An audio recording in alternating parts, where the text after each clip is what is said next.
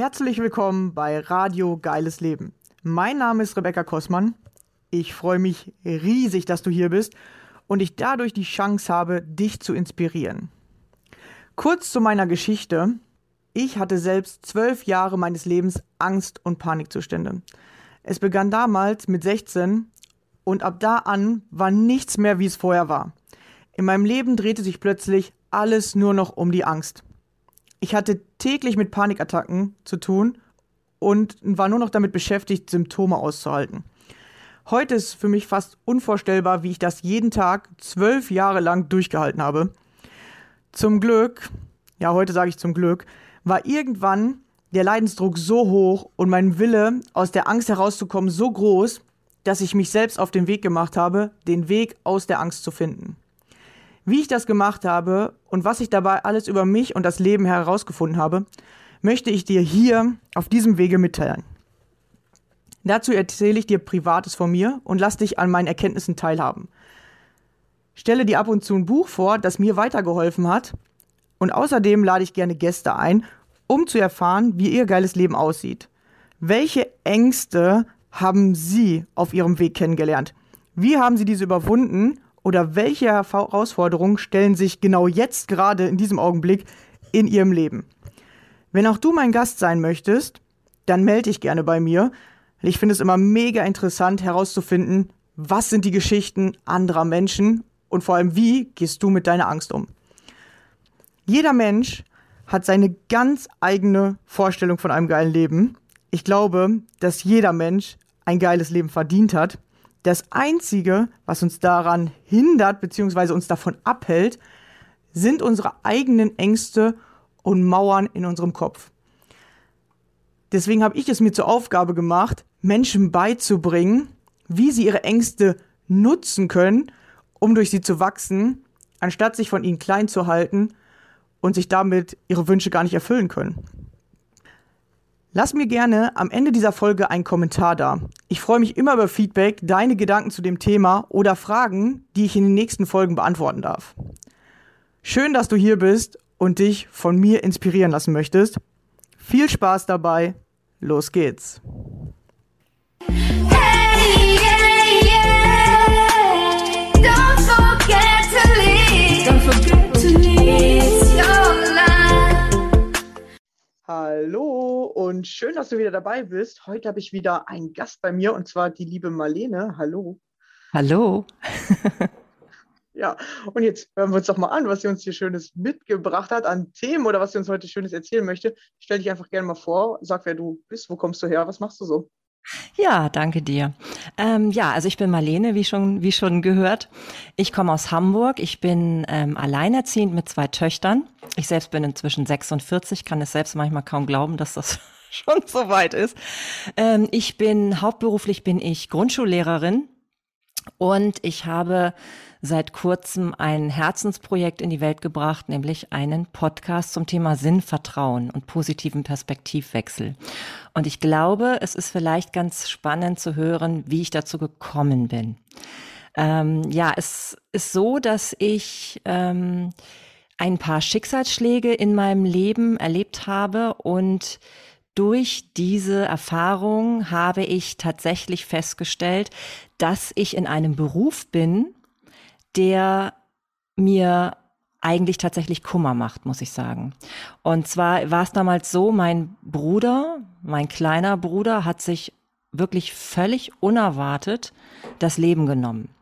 Das war 2017. Und nun war es ja nicht so, dass ich nicht vorher schon gewusst hätte, dass ich durchaus eine Schulkritikerin bin und äh, mit einigen Dingen, die ich in Schule so tun muss, meine Probleme habe. Aber wenn man so ganz im normalen Leben steckt, ne, so mit Kindern, mit Ehemann damals noch, also das gut damals nicht mehr, aber davor noch und eben mit Haus und mit Freunden und mit allem, was man so hat, dann ähm, ja, dann habe ich jetzt im Nachhinein für mich feststellen können, dann kommt es manchmal nicht so wirklich raus, was da eigentlich dieses Problem ist, beziehungsweise man kann es immer wieder so ein bisschen runterdrücken, ne? also verdrängen, wegdrücken. Und ich glaube tatsächlich, diese, diese Situation, dass mein Bruder auf einmal Suizid begangen hat, Ähm, und das hat uns alle so völlig überfordert damals in dem Moment. Ähm, hat dafür gesorgt, dass ich diese Chance nicht mehr hatte, das so wegzudrücken. Also da wurde mir richtig bewusst, nee, Marlene, du kannst jetzt nicht weiter immer wieder so tun, als ob man das einfach trotzdem weiter so machen kann. Ähm, und ähm, ja, und trotzdem ähm, ja, also das Problem war tatsächlich, dass ich gemerkt habe, diese Trauer, die ich eigentlich in dem Tun als Lehrerin habe, dass ich die nicht mehr kontrollieren konnte. Ne? Also dass ich das einfach nicht mehr wegdrücken konnte. Und äh, dann habe ich mich damals aus dieser Situation heraus ganz trotzig aus dem Schulsystem herausbegeben, habe auch wirklich, habe das relativ schnell dann ähm, auch ähm, gesagt, ja, ich kann nicht mehr als Lehrerin arbeiten und ähm, habe das auch begründet. Also bin dann auch zu meinem Schulleiter gegangen, habe auch mit meinen Kollegen ganz offen darüber gesprochen, habe auch ähm, bin ich bis zur Schulaufsicht gegangen, habe denen das erklärt und habe gesagt, ich möchte Kinder nicht mehr bewerten. Ich möchte sie nicht mehr bewerten. Ich finde, es ist nicht richtig. Es ist wirklich so, dass, dass ich das Gefühl habe, dass ich da etwas tue, was nicht richtig ist. Und es fühlte sich auch wirklich nicht gut an. Also immer dann, wenn ich so verdrängt habe oder wenn ich auch mit meinem Humor so in die Klasse gegangen bin und so. Klar, ich, ich ähm, arbeite gerne mit Kindern und das tue ich auch heute noch. Aber immer, wenn es darum ging, denen halt ähm, Zensuren zu geben für bestimmte Dinge. Oder manchmal sind es ja gar nicht mal Zensuren, sondern einfach nur ähm, einfach Bewertung darüber, ob die sich ordentlich genug melden oder ob die irgendwie still genug sitzen oder was auch immer. Ich habe immer gemerkt, immer mehr gemerkt, das ist nicht das, was ich tun will. Weil A, konnte ich so gut verstehen, warum Kinder das zum Teil tun, was sie da tun. Und B, habe ich immer das Gefühl gehabt, wenn ich ähm, Kindern Zensuren jetzt zum Beispiel gebe, ähm, dass das dafür sor für sorgt, dass sie gar nicht mehr so sein können, wie sie eigentlich wären, wenn ich sie nicht bewerten würde. Ich nehme ihnen zum Teil die Chance damit, dass sie ähm, das mehr ausleben können, was sie gut können, da so ihre Stärken mehr irgendwie entwickeln können. Und ich trage dazu bei, dass, also in dieser ganzen äh, Schulmaschinerie, dass sie eben meinen, sie müssen sich jetzt in dem Bereich mehr anstrengen, weil das eben jetzt nicht ganz so gut läuft. Und ich bin ja nun auch Mathelehrerin und das ist ja für viele eh so ein Angst- und Hassfach. Und da habe ich halt einfach immer mehr gemerkt, ey, ich trage da so sehr zu bei. Es, es ist egal, ob, ob jetzt ähm, alle um mich herum mit mir gut auskommen in dem Moment. Ne? Also die Kinder, ich habe eigentlich immer sehr gut mit den Kindern gekonnt. Also die, die, das Verhältnis ist immer gut. Auch übrigens mit den Kollegen, mit den, mit der Schulleitung, auch mit Eltern zum Beispiel, verstehe ich mich eigentlich in der Regel immer sehr gut, weil ich einfach gerne mit Menschen arbeite. Aber es hat mir auch nicht geholfen, wenn dann Eltern zum Beispiel sowas gesagt haben wie, na ja, sie müssen ja Zensuren geben, ist ja klar, verstehen wir auch und so. Selbst das ähm, hat nicht gereicht. Und je mehr ich mich wirklich mit der Materie befasst habe, eben auch zum Beispiel mit den, mit den Büchern von Gerald Hüther, der sich ja viel ähm, zum Thema Potenzialentfaltung immer äußert und der ganz viel dazu erzählt, was es förmlich auch für einen Schmerz bedeutet für ein Kind, nicht so gesehen zu werden, wie es ist und in äh, etwas gedrängt zu werden und eben man ihm da die Freude am Lernen nimmt. Ähm, ey, ich habe mich dann immer mehr wirklich ganz schäbig gefühlt. Ich habe mich ganz schäbig gefühlt damit.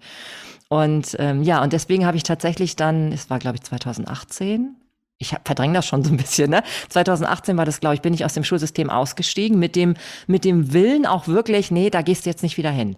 Weil ich auch wirklich das Gefühl hatte, in Schule selber kann ich gar nicht so viel machen, ähm, dass ich ähm, dem Herr werden kann. Meine Kollegen, die alle auch total, also ich kenne ganz viele bezaubernde Lehrer, die auch wirklich ihr Bestes geben und so. Aber ich habe schon gemerkt, wenige haben wirklich auch ein Ohr für Kritik an dem insgesamten System. Ne? Also natürlich gibt es viele, die nicht glücklich sind mit dem, was sie tun müssen zum Teil und so. Aber es gibt wenige, die ähm, so wirklich richtig ansprechbar sind, ähm, einfach Ideen zu entwickeln, was man vielleicht komplett anders machen könnte in Schule. Und wie gesagt, ich war ja auch bei der Schulaufsicht und auch da hatte ich immer das Gefühl, ich habe dem sogar noch einen Link hinterlassen, habe ihm gesagt, Mensch, das ist ein wunderbarer Vortrag von Gerald Hüther, vielleicht hören Sie sich den ja doch irgendwann mal an und so. Ähm, aber ich war so wirklich ein bisschen desillusioniert. Naja, und ähm, ich habe mich dann versucht, selbstständig zu machen in der Zeit, wo ich dann ausgestiegen bin. Muss aber tatsächlich sagen, irgendwann hat mich dieser finanzielle Druck so ein bisschen eingeholt. Ich habe wirklich irgendwann auch gedacht, nee, ähm, ähm, es war einfach so, dass ich das Gefühl hatte, finanziell ist es für mich gerade nicht zu wuppen. Ich habe ja auch zwei Töchter und möchte ja auch wirklich ähm, ähm, kann zwar selber vielleicht schon mal auch sagen, okay, ich verzichte auf alles, alles Mögliche eine gewisse Zeit lang, aber das wollte ich meinen Töchtern nicht zumuten. Und so war es tatsächlich dann irgendwann so, dass ich gesagt habe, okay, ich gehe wieder zurück. Ich gehe wieder zurück. Und das war letztes Jahr. Also ich bin jetzt schon wieder fast bald anderthalb Jahre wieder im Schulsystem. Und ähm, ich versuche jetzt tatsächlich anders damit umzugehen habe aber relativ schnell gemerkt, dass ich einfach ein anderes Standbein brauche, um ähm, das Gefühl zu haben, etwas Sinnvolles zu tun. Also um wirklich auch ähm, mehr das ausleben zu können, was ich wirklich für richtig halte. Und das ist eben den Menschen zu sehen. Ne? Also in all seinen Facetten und, und dass er eben genau richtig so ist, wie er ist. Und deshalb kam es dazu, dass ich dann diesen äh, Podcast zum Thema ähm, positiven Perspektivwechsel und mehr Sinnvertrauen ins Leben gerufen habe.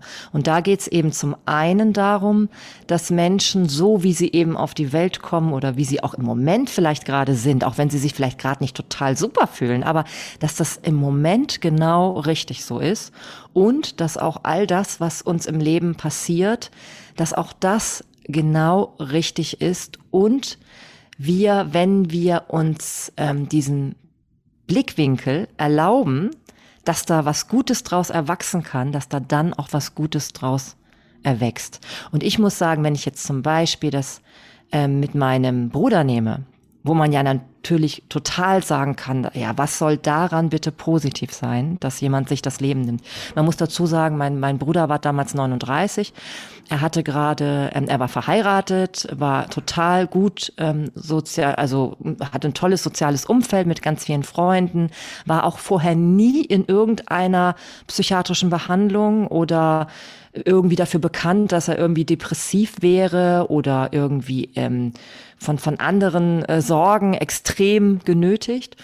Ähm, und er hatte tatsächlich gerade erst seinen zweiten Sohn bekommen, vor ein paar, ein paar Monate davor.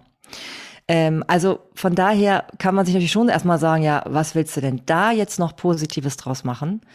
Ich muss aber sagen, ähm, dadurch, dass er irgendwie auch dazu beigetragen hat, dass ich aus Schule rausgegangen bin, ganz bewusst und da auch mehr mit in die Öffentlichkeit gehe. Und auch tatsächlich, als ich mich zum Beispiel jetzt letztes Jahr wieder neu an der Schule beworben habe, da habe ich das alles erzählt. Ich habe gesagt, ich bin Schulkritikerin. Ich, ich ähm, stehe da nicht komplett dahinter. Ich kann gut mit Menschen, also das kann, kann ich hier wunderbar leisten. Ne? Aber ich werde wohl nie ähm, eine leidenschaftliche Lehrerin sein können, so wie das System im Moment funktioniert. Das geht nicht.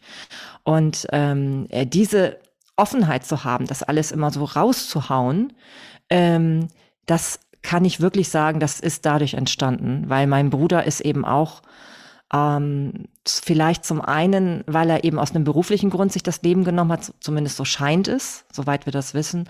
Und zum zweiten, weil ich glaube, er hatte nicht so in sich das Vertrauen, dass er, ja, dass er wirklich ähm, vielleicht gesehen wird, wie er ist und auch, dass er nicht genug Vertrauen in sich hatte, diese Situation, die er da erlebt hat, zu meistern. Ne? Also auch sich vorstellen zu können, Mensch, das ist zwar jetzt echt beschissen, was mir da gerade passiert, aber ähm, das Leben wird auch wieder gut.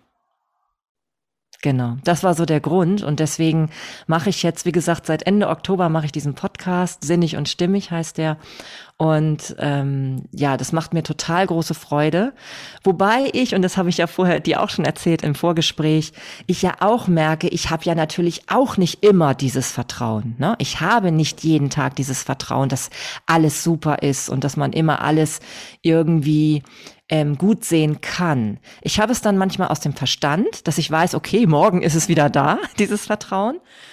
Aber äh, manchmal hat man natürlich schon, also habe ich sage ich jetzt, habe ich schon auch Tage, wo es mir schwerer fällt. Und deswegen ist es natürlich auch so ein bisschen eine Art, mir selbst auch zu helfen. Da bin ich ganz ehrlich. Ne? Also auch mir selbst zu helfen und zu sagen, es ist so wichtig, immer wieder darüber zu sprechen. Ne? Und so, so behandle ich eben auch manchmal so, so Themen wie Suizid natürlich. Suizid habe ich behandelt oder auch Melancholie, also Melancholie, also melancholische Momente, die man mal hat.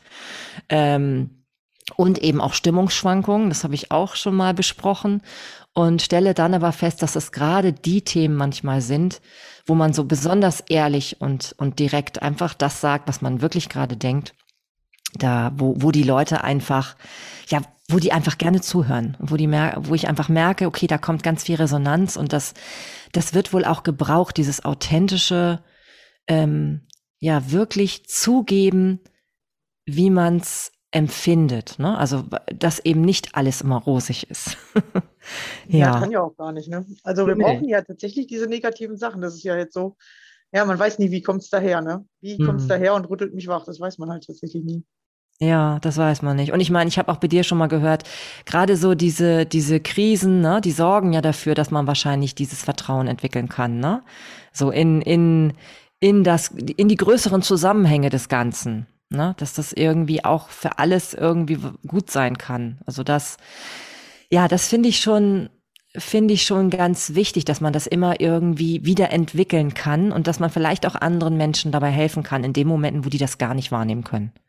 Ne? Das ist schon, mhm schon ganz entscheidend, denke ich, weil und das macht mir auch total Freude. Ne? Also da merke ich richtig und habe ich auch schon mal gedacht, wahrscheinlich habe ich deswegen auch manchmal eben selber so Stimmungsschwankungen, um halt solche Leute auch besser nachvollziehen zu können, ne? um auch irgendwie auch so zu merken, so optimistisch ich sonst auch in der Regel bin, ähm, es gibt einfach ähm, Momente, da fühle ich mich auch sehr verbunden mit Leuten, die depressiv sind, die, die melancholisch sind, auch zum Beispiel mit Menschen, die, die, die ich vielleicht nicht wirklich nachvollziehen kann, aber wo ich drüber gelesen habe. Ne? Also ich habe hab mich ja alleine schon auch aus Interesse sehr viel mit, mit psychi psychischen Krankheiten befasst. Und ähm, natürlich habe ich nur ein ein Bild davon, was das bedeuten kann. Aber egal, ob es ADHS ist, ne, was ich ja in Schule ganz oft als Diagnosen vorgesetzt bekomme, wo ich mich immer wieder frage, ja, ist es das wirklich oder ist es nicht einfach ein Mensch, der jetzt hier gerade nicht sitzen bleiben will, weil das nichts mit ihm zu tun hat? Ne? Ähm, oder eben Autismus zum Beispiel. Ich finde, es ist so toll, dass es Leute gibt, die da ganz direkt sachlich auf Dinge reagieren. Ne? Also so wie ich Autismus verstehe, ist es ja eben auch einfach ein besonderes Merkmal von denen, dass die einfach ähm, zum Beispiel mit Ironie nicht umgehen oder auch mit, also nicht umgehen können oder das auch gar nicht verstehen. Und ich denke mal, das wäre so von Vorteil, wenn viele Leute nicht immer nur alles so durch die Blume vermitteln, sondern ganz direkt und klar sagen. Das finde ich total super, dass es solche Menschen gibt. Also ich finde es immer toll, wenn ich dann Autisten bei mir habe, weil die auch manchmal so Sachen hinterfragen. Das ist so toll. Also in der Schule zum Beispiel, ne, da sollten Kinder, ich habe vertreten und da sollten Kinder in der vierten Klasse in Deutsch irgendwelche Plakate machen. Und da sagte der autistische Junge zu mir damals, äh, Frau Tim, warum, äh, warum soll ich denn das jetzt eigentlich machen? Und dann ich dann schon erstmal so, okay, der Auftrag war jetzt nur von mir, ich sollte in die Vertretung gehen und sollte denen sagen, sie sollen das und das machen. Und dann guckte ich ihn so an und sagte so, ähm, naja, wenn ich jetzt ernsthaft drüber nachdenke, würde ich jetzt mal sagen, ich glaube, deine Lehrerin wäre ziemlich enttäuscht, wenn du das jetzt nicht machst. Und die anderen machen das alle gerade. Weil ich selber gerade auch nicht so richtig den Bezug herstellen konnte, warum er jetzt gerade zu einem Land, mit dem er keinen konkreten Bezug gerade hat, ein Plakat zumachen soll. Ne? Also dazu war ich auch nicht genug in der Materie gerade drin, ob das jetzt darum ging, Vorträge zu halten oder Referate zu üben oder ob es eine Mischung aus Deutsch und Sachunterricht war oder was auch immer. Ähm, und dann fiel mir aber ein, oh, gerade was so Beziehungen betrifft, sind Autisten ja auch immer sehr eingeschränkt, ne? Also sind ja nicht unbedingt so, dass sie irgendwie, dass das ein Beweggrund für sie wäre. Und dann dachte ich auch wieder so, ja, es ist der Hammer, der hinterfragt hier gerade genau das Richtige. Warum soll er das eigentlich machen? Und, und am liebsten hätte ich gesagt in dem Moment damals so, äh, ja, eigentlich weiß ich es auch nicht. Ich weiß ich auch nicht, warum das jetzt irgendwie Sinn haben soll, dass du das jetzt hier gerade tust. Ne? Ja. Also es ist schon, und damit will ich natürlich gleichzeitig auch meinen Kollegen natürlich nicht in den Rücken fallen. Ne? Also das ist ja das, was das Ganze so schwer macht, wenn du als, als kritisch, also schulkritischer Mensch ähm, in Schule trotzdem tätig bist, ne? Weil, also man musste auch so ein bisschen Humor, glaube ich, irgendwann walten lassen. Und aber ich glaube, wenn, wenn man offen damit umgeht, ist das schon mal gut.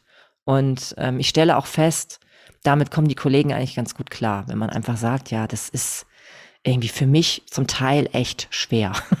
zum Teil echt schwer, das zu machen, was wir hier machen sollen. Hm.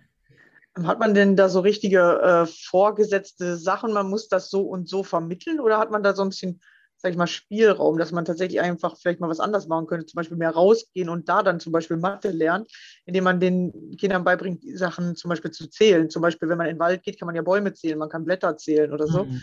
äh, und kann das dann irgendwie vielleicht so anders vermitteln, sage ich mal, oder ist das eher gar nicht so im, äh, im Plan vorgesehen? Also solche Dinge werden schon alle gemacht, ne? Das kann man schon sagen. Und, und da würde ich jetzt auch irgendwie wirklich ähm, meinen Kollegen nicht, nicht gerecht werden, wenn ich jetzt behaupten würde, dass da nicht ganz, ganz viel auch äh, versucht wird, ne? Und auch umgesetzt wird an, an verschiedensten Methoden und an, an Lebensweltbezug noch und nöcher, ne? Dass man eben, so wie du beschreibst, dass man eben rausgeht, dass man alles Mögliche ausprobiert, auch verschiedene Sinneskanäle anspricht und, und ähm, ja, da einfach auch versucht, auch einen Bezug, einen persönlichen Bezug zu den Kindern herzustellen, gerade auch bei den Kleinen, ne? also wo ja auch viel über Klassenlehrerpädagogik läuft und über, über ähm, dass man die auch wirklich richtig gut kennt, ne? was ja später in weiterführenden Schulen meistens nicht mehr ganz so passieren kann. Aber ich habe eben festgestellt, dass das reicht nicht. Es ist echt marginal, was du damit erreichen kannst. Weil ich habe damals, als ich zur Schulaufsicht habe ich gesagt, äh, als ich da gegangen bin, habe ich gesagt, ähm, weil er so mich überzeugen wollte, ob ich nicht, dass ich bleiben soll. Ne? Und er meinte auch so, na ja, wir brauchen ja auch solche wie Sie, sagte er so, die so kritisch damit umgehen und die das auch sehen und die da auch irgendwie das nicht alles immer gut finden und so.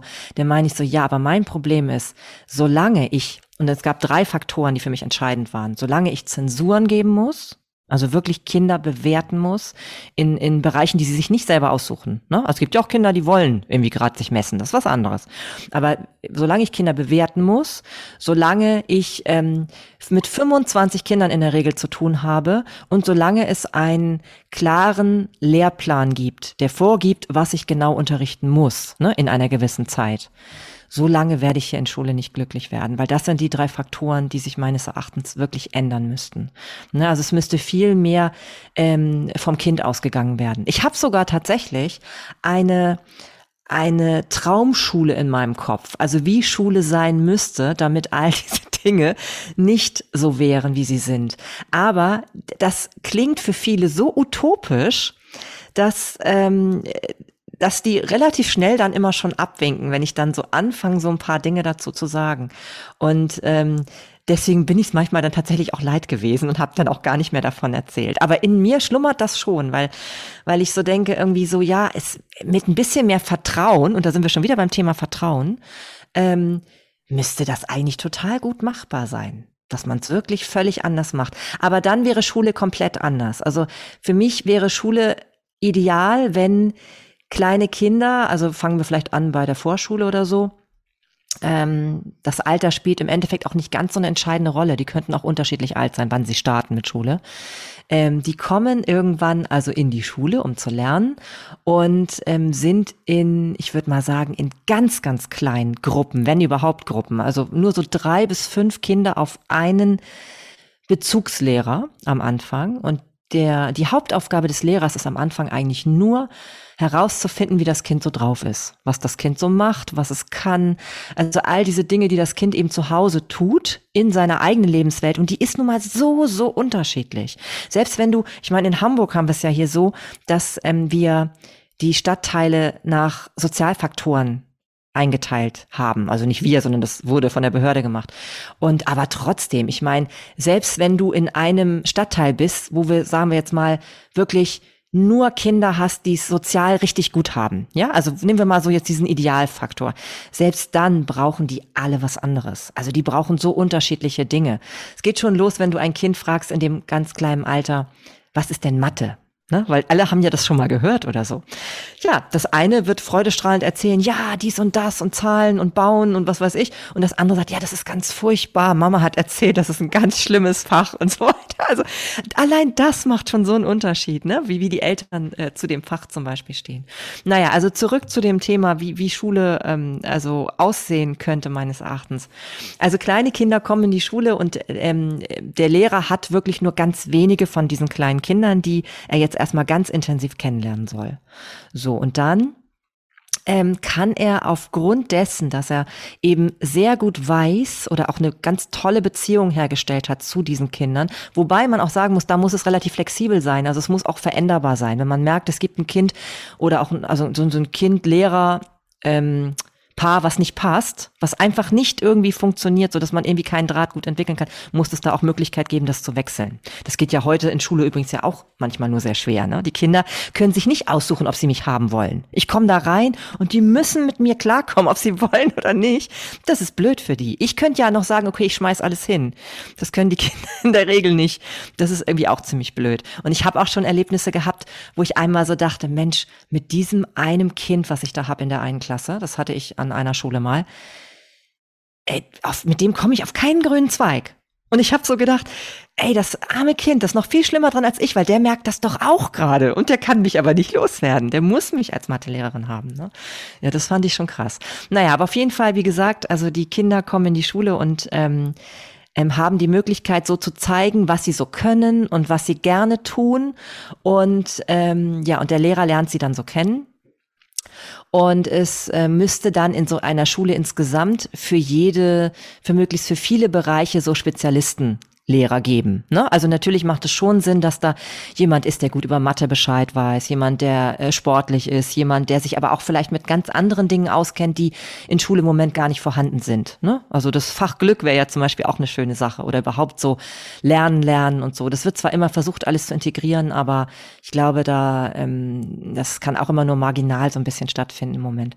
Naja, und wenn es eben so ist, dass die Kinder also dadurch eben so zeigen können, wie sie sind und was sie interessiert, hat der Lehrer dann die Möglichkeit, denen ähm, darauf, also da anzuknüpfen. Ja, also wirklich da anzuknüpfen. Das heißt, es gibt nicht vorweg schon irgendwelche didaktischen Materialien, die da irgendwie alle rumliegen, sondern am besten wäre es eigentlich sogar, dass der Raum erstmal leer ist und die Kinder, die da einziehen, diese drei oder fünf, ja, dass die erstmal das gestalten oder meinetwegen auch ihre Arbeitsecke, wenn man jetzt sich gar nicht mal von Klassen ausgeht, sondern wirklich von so einem großen Bereich, wo die Kinder hinkommen und alles so ähm, neu gestalten können, also die, die neu kommen halt.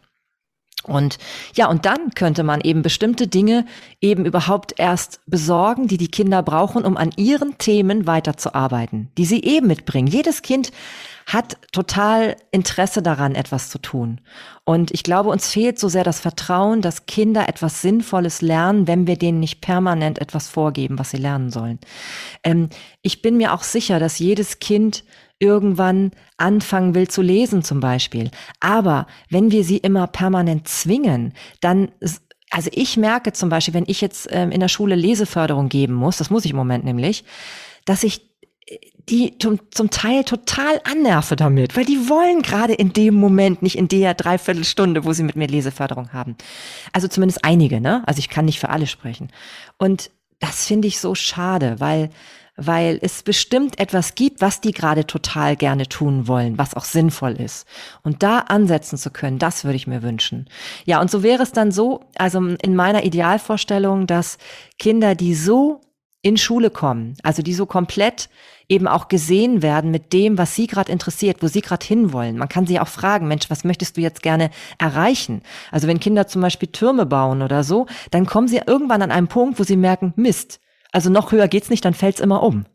Dann kann ein Lehrer zum Beispiel, der vielleicht sich gut mit Physik auskennt, ne, also vielleicht noch sogar eher geeignet als ein Mathelehrer, kann dann erklären, ja Mensch, wenn wir jetzt das und das machen, dann könnten wir es hinkriegen, dass es größer wird. Und schwupp lernt man was über Statik. Ne? Also es gibt immer, glaube ich, Bereiche, wo man immer mehr dazulernen kann. Oder es gibt die Möglichkeit, dass man sagt, ja Mensch, dazu gäbe es jetzt ein ganz tolles Buch hier über, über Brücken und über Türme und so weiter. Aber dafür müssen wir jetzt erstmal lesen können. Oh, okay, also entwickelt man, glaube ich, also intrinsisch als Kind die Motivation, ja, jetzt will ich lesen lernen, weil ich möchte dieses Buch ja lesen können, damit ich meinen Turm bauen kann. Ich glaube, so würden wir unseren Kindern viel mehr gerecht werden, weil sie würden so aufwachsen, ähm, dass sie begreifen, sie sind richtig so, wie sie sind. Sie haben bestimmte Interessen und Stärken, die wertgeschätzt und wichtig genommen werden. Sie dürfen sich in eine Richtung hin entwickeln, wo sie gerade hinwollen. Und, ähm, und was noch hinzukommt, ist, es wäre wahnsinnig energie- und ressourcenschonend, weil ähm, unter Zwang zu lernen ist A, nicht sehr nachhaltig, sorgt dafür, dass du es vielleicht im nächsten Test abrufen kannst, aber dann ist es eh nachher wieder weg. Ich habe gerade von einem von einem ähm, Bild, wie nennt sich der noch? Das ist ähm, Jürg, Jürgen Möller, das ist ein Bildungsaktivist, der eben auch aus Schule rausgegangen ist, ähm, der gesagt hat, wir vergessen 95 Prozent von dem, was wir in der Schule lernen. Und das brauchen wir später in der Regel nicht. Ähm, die Dinge, die wir aber selber uns aussuchen, ne? also die mit Emotionen verknüpft sind, weil wir es ja wollen, weil wir ja irgendwo hin wollen. Ähm, das sind die Dinge, die wir A viel schneller lernen. Gerhard Hüther sagt das auch immer so schön. Der sagt immer, wenn ein ähm, 75-jähriger ähm, älterer Herr eine 68-jährige flotte Chinesin trifft und sich Hals über Kopf verliebt, dann, dann können Sie mal schauen, wie schnell dieser Mann auf einmal Chinesisch lernen kann. Und das ist es, ne? Also wenn es verbunden ist mit, mit Begeisterung und mit, mit Emotionen und mit etwas wollen, irgendwo hinwollen, dann ist man viel schneller, man ist begeistert, man, man behält es auch und, und ähm, es macht einfach Sinn. Ja, da sind wir wieder bei dem Sinn-Thema. Ja. ja. Was mir dazu einfällt, das wäre eigentlich voll interessant, wenn jetzt zum Beispiel so Gruppen, also am Anfang lernt jeder Lehrer äh, seine Kinder kennen. Und mhm. dann gibt es so Klassen, in denen halt das bestimmte Fach ist. Und wenn jetzt zum Beispiel ein Schüler sagt so, ah ja, okay, wenn ich den Turm war, dann will ich jetzt lesen lernen. Ja, okay, dann geh in den Raum so und so, da lernst du lesen. So, und dann kann das Kind darüber gehen zu dem Lehrer, der halt gerade Lesen unterrichtet an dem Tag. Oder wenn das Kind dann sagt so, oh nee, irgendwie ist mir äh, zu anstrengend oder ich äh, lesen oder auf Buchstaben, ich habe jetzt zwei gelernt, äh, ist mir für heute reicht mir, ich möchte lieber wieder den Turm bauen gehen, dann geht er halt erst wieder zurück und wenn er dann wieder an seine Grenze kommt und der Lehrer sagt, ja, dann brauchst du wieder das Buch und dann denkt das Kind sich vielleicht, ah ja, okay, komm, ich lese, äh, ich lerne nochmal weiter, weil zwei Buchstaben kann ich jetzt schon, dann kann es wieder zurück in den anderen Raum wechseln und kann halt weiter lernen. So, ich ja. glaube, das wäre eigentlich eine coole Sache. Oder wenn er dann sagt so, ja, um den Turm zu berechnen, musst du halt Mathe lernen können. Ja, Mathe lernst du in dem Raum. Äh, dann gehen wir darüber und äh, guck mal, wie weit du heute mit Mathe kommst. Mhm.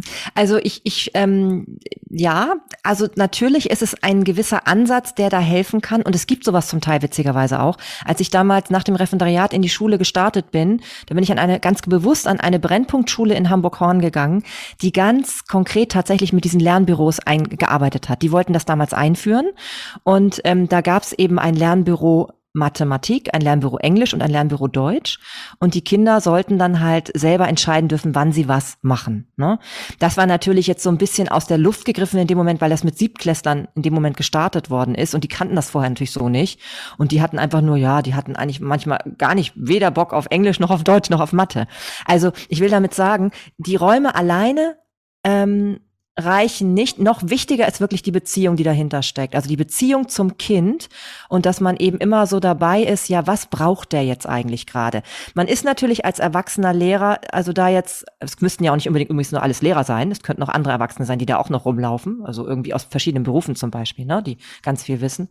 Ähm, äh, wichtig ist, dass es um die Beziehung geht und man so, weil, weil wenn man jetzt einfach nur in den Raum geht, wo alle lesen, dann kann es, glaube ich, schnell wieder passieren, dass es wieder so eine Art Gleichmacherei wird und alle Kinder jetzt wieder am selben Buch lesen oder so, weißt du? Also mir wäre fast lieber, man kriegt es hin, dass man, dass man da noch trotzdem noch individueller bleibt. Also dass man sozusagen Experten immer fragen kann, ne? also nach dem Motto, dass dieser Junge, wir nehmen an, wer ist ein Junge, kann aber auch ein Mädchen sein, der da diese Türme bauen will, ähm, konkret dann auch wirklich mit solchen Büchern oder mit solchen Themen lesen lernt, weißt du?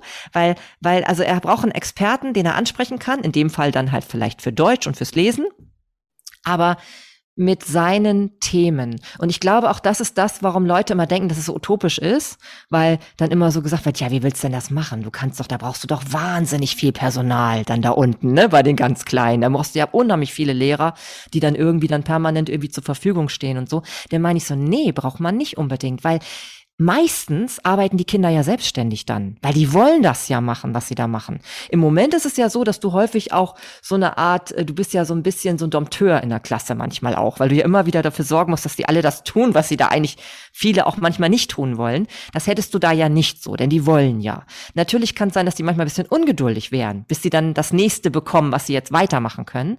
Aber ähm, ich denke schon, man müsste gerade in den unteren Klassen richtig viel Personal haben also ganz, ganz viel Personal. Ähm, und nach oben hin braucht man ganz wenig Personal. Also da braucht man gar nicht mehr viele Lehrer, weil die ja dann so selbstständig werden. Die brauchen ja irgendwann dann nur noch die Hinweise, wo kriegen sie ihre Informationen für das, was sie gerade weiter bearbeiten wollen. Ne? Und ähm, da gibt ja, das sowas schon, glaube ich. Es gibt sowas, das habe ich letztens, äh, irgendwo habe ich das als Pilotprojekt, ich weiß gar nicht, auf Facebook irgendwie was gesehen, so ein Bericht, dass es sowas gibt, dass die wirklich so gemacht haben, zum Beispiel ein Deutschlehrer, der sitzt in einem Raum und ein Mathelehrer sitzt in einem anderen Raum. Und ähm, ich meine auch, das wäre so ab siebte, achte Klasse gewesen. Mhm. Und die Schüler können zu Hause lernen. Die wissen, okay, das und das, die gehen halt zur Schule, sagen am zum Beispiel Montag jetzt, gehen die, der eine sagt, okay, ich gehe um 10 Uhr zur Schule, guck mal, was ist diese Woche dran, holt sich seine mhm. Unterlagen und kann jetzt nach Hause gehen und machen, wie er will. Und wenn er nicht weiterkommt, kann er einfach zur Schule gehen. Im Zeitraum, sei jetzt mal von 8 bis 16 Uhr, sitzt halt der Lehrer in seinem Raum und wenn der Schüler kommt, kann er einfach Fragen beantworten. Und so mhm. kann halt ein Lehrer für, sag jetzt mal, 200 Schüler da sein, weil er immer mhm. nur punktuell die Sachen beantwortet, die der Schüler nicht verstanden hat oder wo er Hilfe braucht. Und dann mhm. kann der Schüler wieder nach Hause gehen oder er kann aber auch dort in einem Raum sitzen bleiben und einfach seine Sachen machen und mehrere Fragen stellen. Und das lief sogar richtig gut, weil die Schüler haben gesagt, die können dann halt zur Schule gehen, wann die wollen. Und der eine hat gesagt, mhm. ja, ich bin kein Frühaufsteher, ich mache immer um 10. Und die eine hat gesagt, nee, ich will immer meine Aufgaben weg haben, ich fange um 6 Uhr an und ab 8 Uhr kann ich dann zur Schule gehen und, und da habe ich aber schon die meisten Aufgaben weg. Oder mhm. wenn ich wenn ich gut vorankomme, äh, gehe ich einen Tag gar nicht zur Schule. Und die fanden das richtig geil. Und ähm, die Lehrer haben mhm. auch gesagt, es ist viel entspannter. Die Leute, äh, die Schüler kommen halt ausgeruht, wollen halt Wissen haben und, und gehen dann halt wieder. Und da brauchtest du halt einen Lehrer für weniger Schüler. Also mhm. tatsächlich da also so kann ich mir dann auch in den höheren Klassen vorstellen und in den unteren, wie du schon sagtest, braucht man halt mehr, weil du halt auf fünf Schüler sozusagen erstmal einen, einen Lehrer brauchst ungefähr. Ja, das war jetzt einfach so meine, meine Idee, ne? Also je weniger, desto besser, habe ich einfach gedacht, ne? Je weniger ähm, ähm, Kinder auf einen Lehrer, ne? Das, desto besser, weil dann hat er ja besser auch die Chance, wirklich die Kinder richtig kennenzulernen. Also es ist wirklich ähm, das Entscheidende, finde ich, wirklich fürs Lernen ist die Lernfreude und die innere die intrinsische Motivation. Ne? Also wenn man die beiden Dinge hat, ich glaube, dann ist so, so viel möglich, weil, weil ähm, das eine ganz andere Grundlage ist fürs Lernen. Und das ist eigentlich auch das, was wir brauchen. Das weiß ich ja von Gerald Hüther, der eben sagt, ja, diese ganzen ähm, ähm, Netze da in unserem Hirn, die, die verschalten und ver vernetzen, die brauchen diesen, diesen, diese Gießkanne, diesen Dünger von der Motivation und der Freude. Ne? Dann, dann äh, verschaltet sich das perfekt und man kann super lernen. Aber das, was wir eben in Schule halt häufig leider noch machen, das äh, funktioniert so nicht. Und das finde ich einfach auch echt schade. Und ähm, insbesondere halt, wenn man eben dazu beiträgt, dass die Kinder sogar die Freude am Lernen verlieren. Und das passiert mir natürlich leider ganz oft mit Mathematik. Ne? Weil natürlich ähm, habe ich nicht am Ende, am Ende von Klasse 4, wenn man denn dann doch Zensuren dann irgendwann gibt, ähm, nur Kinder, die Einsen haben. Ich möchte es eigentlich am liebsten machen, ne? Alle, weil, weil es gibt ja auch bei jedem etwas Besonderes zu entdecken. Also der eine kann dies toll, der andere kann das toll und und und ähm, und siehst, also das, da gibt's immer was und ähm, das kann man leider so schwer abbilden im Moment und das das finde ich so schade. Und das, was du noch sagtest, dass die dann alle kommen, wann sie wollen und so, das wäre in meiner Schule auch so. Es gäbe keine Ferien mehr in dem Sinne, sondern man, es gäbe Urlaub Ne? Also die, man könnte dann ja Urlaub nehmen, wann es gerade passt, so wie Erwachsene auch, weil man die Ferien ja gar nicht mehr braucht, weil es müssen gar nicht mehr alle Kinder zur selben Zeit immer da sein. Das spielt ja dann keine Rolle mehr. Und ich würde auch den typischen Klassenverband auflösen, denn der sorgt meines Erachtens tatsächlich mehr für Probleme als für für Vorteil, weil weil diese diese Struktur einer typischen Klasse, wo du dir nicht aussuchen kannst, in welcher Gruppe du äh, bist, das haben wir doch später eigentlich kaum. Also ich natürlich klar, du kannst in einem Team vielleicht arbeiten müssen, wo du wo du dich nicht wohlfühlst, aber ansonsten kannst du dir in der Regel als Erwachsener ja auch deine Gruppen aussuchen. Es entstehen so viel Nebenprobleme durch diese Klassenstruktur, dadurch, dass irgendwie die sich vergleichen ne, in denselben Bereichen oder dass sie das in, im Teenageralter zum Beispiel, da geht's viel mehr darum, ähm, wer mit wem gerade und so, als als also ne, wer gerade auf wen steht als darum, dass man überhaupt Lust hat auf das Thema, worum es da gerade geht. Und diese ganzen Dinge würden dann auch sich auflösen. Das heißt natürlich nicht, dass äh, die Kinder völlig alleine jetzt immer sein sollten, sondern es gäbe Möglichkeiten zum Beispiel, dass man sich zusammentrommelt, wenn man irgendwas Neues rausgefunden hat als Kind und dann sozusagen so sagt, Mensch, ich möchte jetzt mal einen Vortrag halten über das, was ich hier gemacht habe, zum Beispiel meinen höchsten Turm und so weiter. Ich möchte das mal Leuten zeigen. Also präsentieren lernen, ne? Das wäre ja schon wichtig. Oder vielleicht auch so Phasen von, von Sport mit Gemeinschaftssport oder so dann, dass man einfach merkt, so, Mensch, jetzt ähm, äh, brauchen wir ein bisschen mal was zum Auspowern und es gibt ja Kinder, die dann das mehr brauchen als andere zum Beispiel, dass man sich dann schon zu solchen Phasen dann zusammentrifft, ne? Oder eben auch um Rituale, wie zum Beispiel Geburtstage zu feiern und all sowas, ne? Das soll natürlich schon alles auch stattfinden, aber nicht in so einer typischen Klassenstruktur, wie wir es jetzt haben, weil ich glaube, das ist auch nicht wirklich gut. Und zum Beispiel haben wir dadurch ja auch nicht verschiedene Altersgruppen häufig in, in Klassen. Ne? Das wäre dann ja auch aufgelöst. Also du kannst ja auch dann ähm, mit verschiedenen Altersgruppen zusammen lernen. Geht ja alles in dieser, in meiner Traumschule. ja, ich habe mich auch gerade gedacht, das wäre eigentlich doch total cool, wenn es einfach Schule für alle immer zur Verfügung stellt. Ja, und wenn jetzt zum Beispiel ähm, der eine sagt, hey, Mathe ist gerade nicht so wichtig oder ich brauche gerade keine Prozentrechnung, aber dann merkt so, hey, jetzt komme ich hier bei Steuern äh, langsam an dieses Problem ran. Okay, jetzt gehe ich zur Schule und hol mir, äh, äh lerne jetzt Prozentrechnung, auch wenn ich schon 27 bin oder wenn ich schon 35 bin oder 42. Jetzt brauche ich das Thema, jetzt gehe ich zur Schule und äh, das steht dann immer noch zur Verfügung. Weil ja, so cool. Als Erwachsener kannst du ja gar nicht mehr zur Schule gehen, aber dann könnte jeder wirklich in seinem Tempo lernen, wann er was lernen will. Oder er sagt, hey, ich will ein neues Musikinstrument, jetzt musst ja. du dich erstmal gucken, wo kann ich das lernen? Aber dann würde ich einfach aufstehen. Du gehst einfach hin und sagst so, hey, ja, ich hätte hier gerne Gitarrenunterricht äh, oder können Sie mir mal Noten beibringen oder so. Dann könnte jeder zu jeder Zeit, wie er wollte, zur Schule gehen und es gäbe immer Lehrer, die da sitzen bzw. da sind. Und vielleicht bräuchte man gar keinen Urlaub oder Ferien mehr, gar nichts mehr, sondern jeder könnte ja einfach dann sagen, okay, nö, jetzt mache ich gerade nichts, aber äh, dann dürfte tatsächlich auch das Sozialsystem, müsste dann natürlich sich auch mitentwickeln, dass dann nicht alle sagen, okay, dann lerne ich halt gar nichts, wenn ich keinen Bock habe, lerne ich gar nichts, sondern dass du wirklich dich damit weiterentwickeln musst oder halt, du willst es ja dann auch, weil ich glaube, viele wollen sich nicht mehr entwickeln, weil wir halt in der Schule so gequetscht wurden, also wir mussten mhm. das irgendwie machen, das kenne ich nämlich von mir. Es ist mir mit 25 aufgefallen, dass ich mir dann immer gesagt habe, sobald ich aus der Schule raus bin, lerne ich nichts Theoretisches mehr. Und mit mhm. 25 ist mir dieser Glaubenssatz aufgefallen, und bis dahin habe ich auch wirklich nichts gelernt. Ich habe fünf Jahre nichts gefühlt gemacht, außer gezockt und gearbeitet, gezockt, gearbeitet, geschlafen ab und zu noch. und als mir das aufgefallen ist, dann habe ich angefangen, wieder sozusagen aktiv zu lernen. Und dann bin ich zur Persönlichkeitsentwicklung gekommen und habe das aufgesaugt wie so ein Schwamm. Und mhm. vorher konnte ich gar nicht mehr lernen, weil ich gar nichts mehr behalten konnte, weil ich mir die ganze Zeit gesagt habe, nee, so wie in der Schule will ich auf gar keinen Fall mehr und ich gehe nicht mehr in Unterricht und sowas. Ne? Mhm. Ja. Kann und ich, ich glaube, das hört dann auf. Ne? Ja, ja, total. Und weißt du, da hast du gerade mehrere Sachen gesagt, die auch wirklich dazu passen, weil zum einen, ähm, Gerhard Hüther sagt zum Beispiel, Schule muss so sein, dass Kinder weinen, wenn Ferien anfangen. ich meine, gut, bei mir geht's ja noch nicht mal Ferien, aber also er meint so, weil eigentlich Kinder lernen total gerne. Ich meine, jedes Kind will, auch wenn es klein ist, zum Beispiel irgendwann laufen. Ne? Die ziehen sich hoch und wollen, wollen laufen und, und, und äh, da, da gibt ja keins. Da, oder sprechen, genau. Da gibt's ja keins, was irgendwie jetzt äh, wie fünf Jahre lang einfach nur rumliegen will oder so. Also das, aber ne, also das sind auch Sachen, da haben wir Vertrauen, dass das geht. Und das, was du sagtest, so dass dann selbst Erwachsene dann immer wieder in die Schule gehen können, das wäre super, weil das dann eben auch diesen Druck rausnimmt, dass man zu bestimmten Zeiten bestimmte Dinge gelernt haben muss. Warum denn? Das ist Quatsch. Warum eigentlich? Und vor allem interessant ist ja auch, wenn ich gucke in meine eigenen Zeugnisse. Ne, ich hatte in der elften Klasse hatte ich mein, meine beste Zensur in Französisch Französisch. Und ich kann überhaupt kein Französisch heutzutage. Also ich, ich war in Paris mit meinen Töchtern vor zwei Jahren. Ich habe da Englisch gesprochen, weil ich konnte gerade noch Bonjour sagen und, und äh, dann konnte ich zwei grammatische Merksätze auf, auswendig runterrattern. Aber ansonsten, ich konnte schon nicht mal mehr sagen, wie alt ich bin. Also selbst diese Zahl konnte ich schon nicht mehr. Und wenn ich dann überlege, das war mein bestes Fach, das kann ich nur so erklären, dass ich einen sehr strengen, angsteinflößenden Französischlehrer hatte in der Elften, der immer so gepocht hat darauf, dass wir das alles auswendig lernen und die Vokabeln und so weiter und so. Äh, dadurch muss ich wohl eine Zwei bekommen haben. Aber letztendlich ähm, sagt das ja auch gar nichts aus. Und das ist der Hammer. Ne? Also ist so verrückt.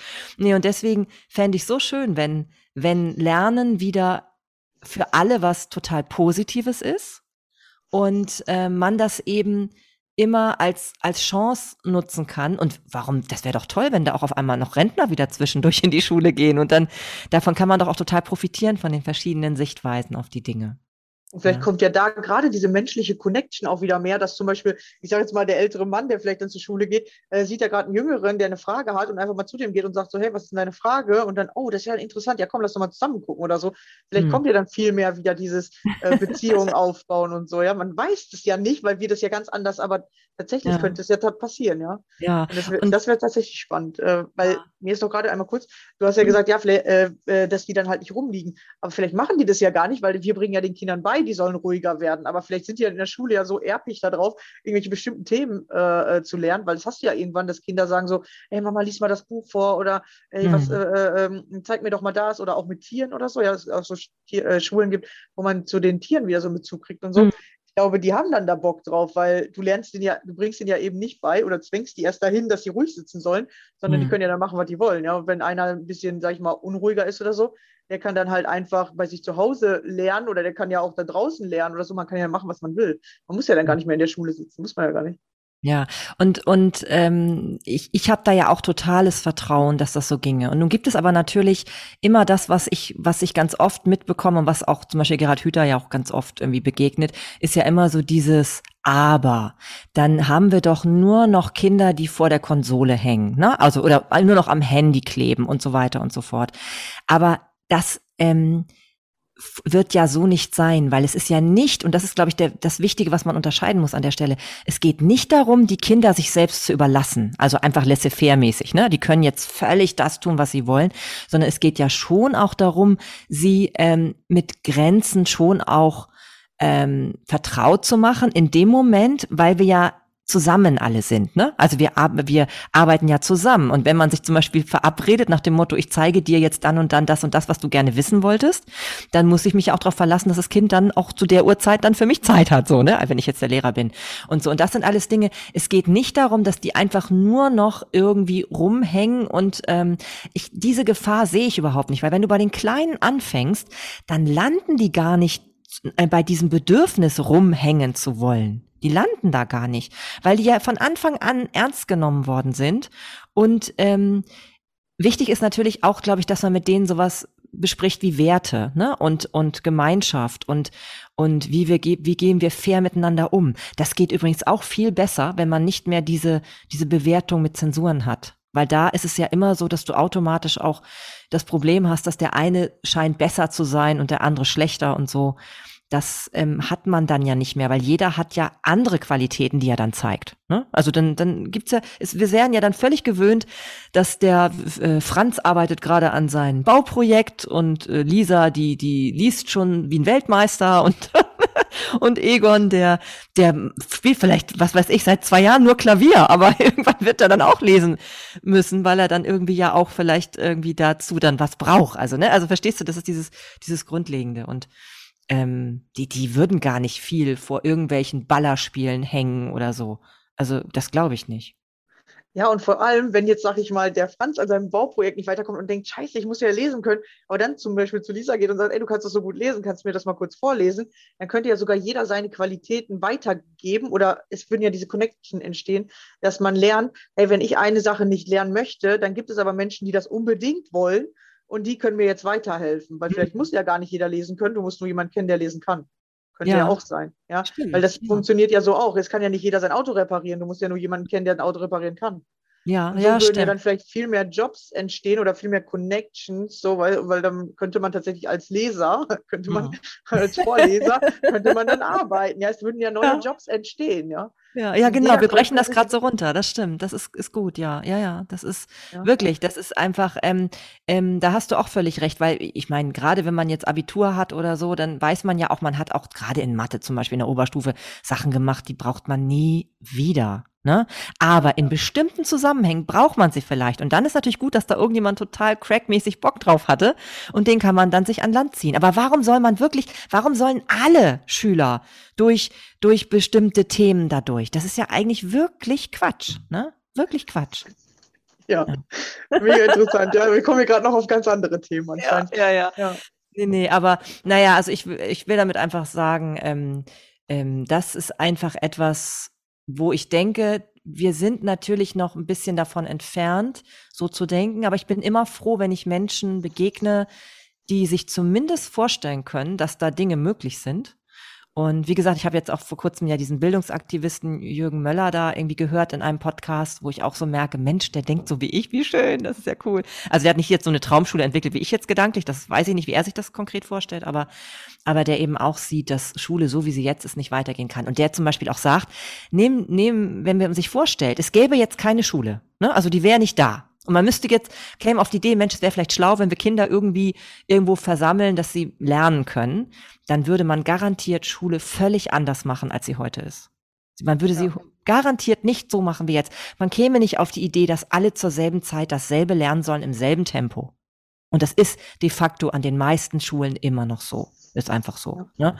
Ähm, das würde man nicht machen. Und da denke ich auch immer, ja. Und davon muss es einfach mehr Menschen geben, die, denen das bewusst wird und ähm, ja, dass man eben das ganz anders machen könnte und ja, wer ja, weiß, vielleicht erlebe ich es ja doch noch in meinem Leben. Ja, vielleicht kommt das ja jetzt, weil ich habe so das Gefühl, jetzt in den nächsten zehn Jahren wird sich richtig was verändern, weil ja immer mehr Menschen bewusst werden. Deswegen gibt es ja auch gerade so viele Coaches, die dir helfen, den Menschen mhm. immer bewusster zu werden. Und aus dem Bewusstsein heraus, ich sag jetzt mal, ich habe selber war ja auf viele Events und habe auch ein paar, sag ich mal, Selfmade-Millionäre getroffen da auf diesen Events die tatsächlich gesagt haben, dass die an so Alternativschulprojekten anfangen zu arbeiten und sich da was zu überlegen, was sie machen wollen und das tatsächlich im Moment aus eigener Tasche finanzieren müssten, aber sie wollen mhm. das machen. Mhm. Und ich weiß natürlich nicht, wie weit die jetzt schon gekommen sind. Das war so ungefähr vor einem Jahr, äh, dass ich äh, da mit welchen Kontakt hatte. Und äh, die, die meisten von denen in München im Moment zurzeit wohnen und äh, die da gerade gucken. Aber ich bin mir sicher, dass es Pilotprojekte gibt und dass die Schule sich so, wie sie ist, auf jeden Fall ver verändern wird, weil die Schüler ja oder viele, ich sage jetzt mal von meinen Leuten ja auch, Angst bekommen aus der Schule heraus, weil da halt so enge mhm. Strukturen sind, weil man dem Lehrer gefallen muss, weil man dem Eltern gefallen soll, weil man sich mit Mitschülern auseinandersetzen muss, weil so, ja, und man in dieses System reingedrückt wird, obwohl man vielleicht lieber noch irgendwie gefühlt äh, ein Jahr zu Hause geblieben wäre, weil man noch irgendwie mit der Mutter äh, mehr Kontakt haben müsste, weil man einfach da reingedrängt wurde, weil du bist mhm. jetzt sechs und jetzt musst du zur Schule gehen. Hm, zum Beispiel mein Cousin, der hat was Interessantes gemacht. Also jetzt nicht auf Schule direkt bezogen, sondern er hat seine Kinder so lange bei sich schlafen lassen, wie die das wollten. Mhm. Der hat gesagt, von selbst sind die irgendwann aus, oder die fangen an, die ersten jetzt, also das älteste ist jetzt acht, aber das schläft schon seit zwei Jahren jetzt nicht mehr bei ihm im Bett. Und er hat gesagt, er hat nie gesagt, die muss von selber gehen oder jetzt ist mal mhm. Schluss, du bist groß genug. Und er sagt, die entwickeln sich einfach und die machen das von alleine. Und mhm. zum Beispiel die, die zweite, die hat dann gesehen, hey, guck mal, die schläft jetzt in ihrem Zimmer und die macht es jetzt eher. So, mhm. ja, die fängt jetzt schon an, so mit fünf äh, oder mit vier überlegt die sich jetzt schon, ob sie äh, in ihrem Zimmer schläft oder das ausprobiert, aber kommt dann nachts halt wieder. Und er sagt, das ist ja egal. Aber er sagt, wir drängeln die Kinder immer so und er, er versucht wirklich diese Alternativsachen so auszuprobieren. Und er sagt, die machen das von alleine, wirklich, wenn der Zeitpunkt mhm. gekommen ist. Und das eine Kind macht es mit sieben, das andere mit fünf, weil es sieht, hey, meine große Schwester, die kann das schon. Und der Kleine mit drei fängt jetzt auch schon an oder guckt äh, oder, oder hat andere Bedürfnisse und, und sagt dann, er will schon eher in seinem Zimmer schlafen.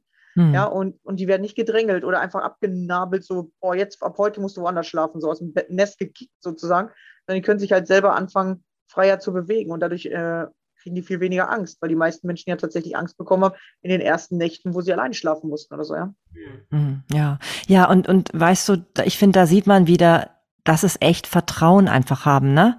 Das ist ja so wie bei, bei dir mit dem Slogan, das Leben ist für dich oder bei mir eben mit diesem Sinnvertrauen, dass es alles irgendwie, ähm, ja, auch kommt, dass wir da echt vertrauen können, dass sich das gut entwickelt. Aber wir pressen es immer schon vorher irgendwo in solche Muster rein, ne? eben in Schule zum Beispiel, aber natürlich auch schon zu Hause mit Erziehung, so wie du das gerade beschreibst oder so. Und der macht das eben gerade anders. Das ist eben schön, dass man da viel mehr Vertrauen haben kann, dass das alles, auch überhaupt übrigens auch in den Menschen an sich, ne? ich bin ja auch eine Humanistin, also dass Menschen per se erstmal gut sind. Ne? Also, und dass es eigentlich nur äh, immer so schlechte Dinge rauskommen, wenn, wenn eben zu wenig Vertrauen da ist, ne? in, in das Gute. Ja, genau. Und solange es eben in Schule noch, noch nicht so ist wie in meiner Traumschule, ähm, werde ich mich eben weiter sehr, sehr ähm, ähm, freudvoll mit meinem Podcast beschäftigen, weil da ich eben wirklich immer ähm, ja, wenn man alles so untersucht in dem Sinne von, ja, was kann es doch Gutes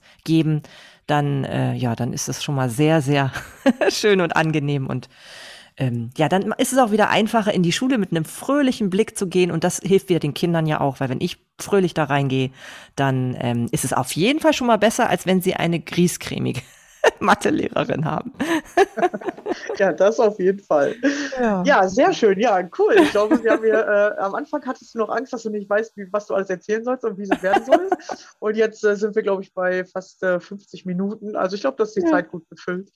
ja. ja, das stimmt. Das sehr, stimmt. sehr interessant. Ja, es, es kommt tatsächlich einfach, die Themen kommen einfach. Ja. Es ist Vertrauen, ja.